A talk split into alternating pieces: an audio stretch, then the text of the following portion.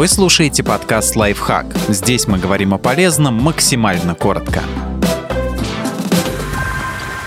Пять расслабляющих вечерних привычек. Они сэкономят вам время и силы, а также помогут хорошо начать следующий день подготовьтесь к завтрашнему дню. Выберите одежду, которую наденете на работу, положите на видное место спортивную форму, если собираетесь на тренировку, сложите в сумку все необходимые документы. Потом запишите, как вам хотелось бы провести утро. Завтра вы будете продуктивнее, потому что все необходимое уже под рукой.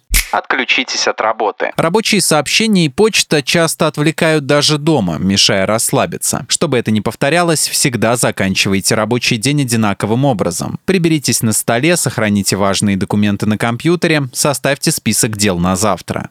Выберите место для релакса. Если вы весь день смотрите на экран, вечером нужно расслабиться и физически, и психологически. В таком случае просмотр сериалов наименее эффективный метод. Найдите место, где вам комфортно, и проведите в нем 20 минут, чтобы просто успокоиться поразмышляйте о прошедшем дне. Для этого достаточно 5 или 10 минут. Вспомните приятные моменты за день, порадуйтесь маленьким победам, подумайте, что можно было бы улучшить. Вот несколько вопросов, которые можно задать себе во время таких размышлений. Что я сделал, а что не успел? Как я из-за этого себя чувствую? Можно ли было сделать это дело за меньшее количество времени? Если да, то как? Какие действия были неважными или даже ненужными, но казались срочными? Что бы я изменил, чтобы стать продуктивнее.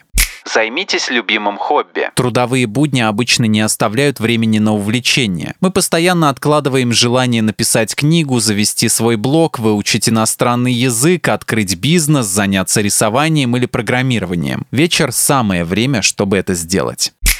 Подписывайтесь на подкаст «Лайфхак» на всех удобных платформах, ставьте ему лайки и звездочки, оставляйте комментарии. Услышимся!